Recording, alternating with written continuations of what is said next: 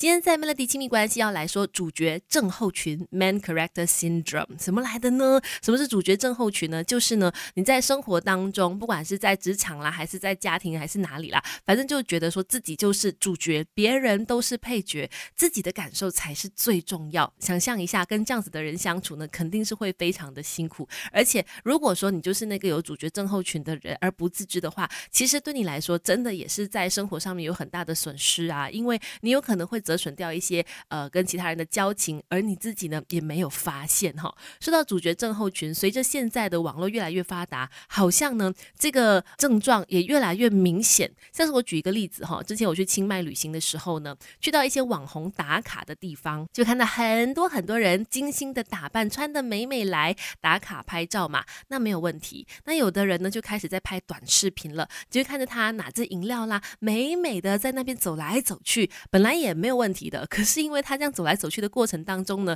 呃，常常会不小心碰到人家的桌子啦，弄到人家的椅子啦，然后看着他退后呢，我在旁边我都好紧张，很怕他撞到我 这样子哦。但他们呢，还是就是很活在自己世界，看到他的脸呢，还是就是非常 ready for 那个 camera 在拍的。然后呃，这样子持续了蛮长一段时间哦，拍了大概有半小时以上哦，我都在旁边真心的佩服这一些在努力的拍短视频的人了。那这是一个例子哦，就是为了要完成自己心里面想要做的事情呢，不顾他人感受，即使是在公众场合呢，也可以不理他人眼光。那放到生活当中，有主角症候群的人，他们还有哪些症状呢？要不要来看一下你自己有没有可能有这方面的这个主角症候群呢？等一下跟你聊更多。Melody，Melody，亲密关系，主角症候群，不管放在生活里面的哪一个领域上呢，有主角症候群都不是一件好事，它肯定会影响你的人际关系、你的人缘。再来，在感情当中，如果你总是把自己当成主角，其他人都要配合你，你的另外一半总是要去呃迎合你的需求、喜好啦等等的话呢，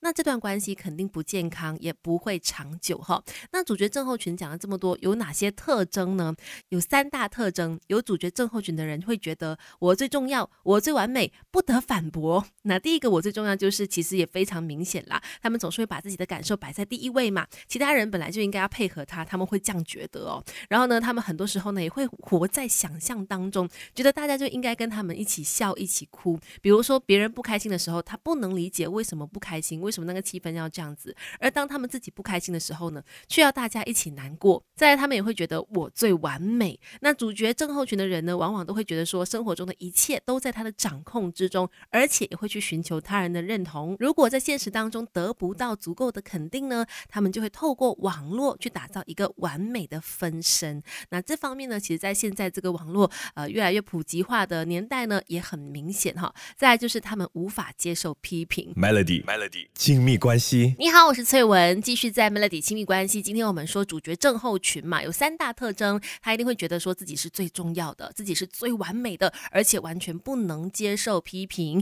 只要有人对他们给出一些意见啦、建议啦，或者是批评的话呢，他们肯定就是无法接受，甚至可能还会生气哈。所以听完想一想，自己有没有可能有这样子的主角症候群，或者是你身边的人是不是有这样子的一个情况呢？适时的提醒一下自己，提醒一下他们吧。那主角症候群也不是我所说的完全这么的负面，但还是有一点点的好处，比较正面的地方是什么呢？那就是他们不管做什么事情都很有自信，总是很有把握自己可以做得到，可以做得好。所以有这方面的自信呢，某个程度上来说也是好事。只不过在那个过程当中，要其他人一直来去配合你去完成那个任务的话呢，可能就是比比较需要你去注意的地方了哈。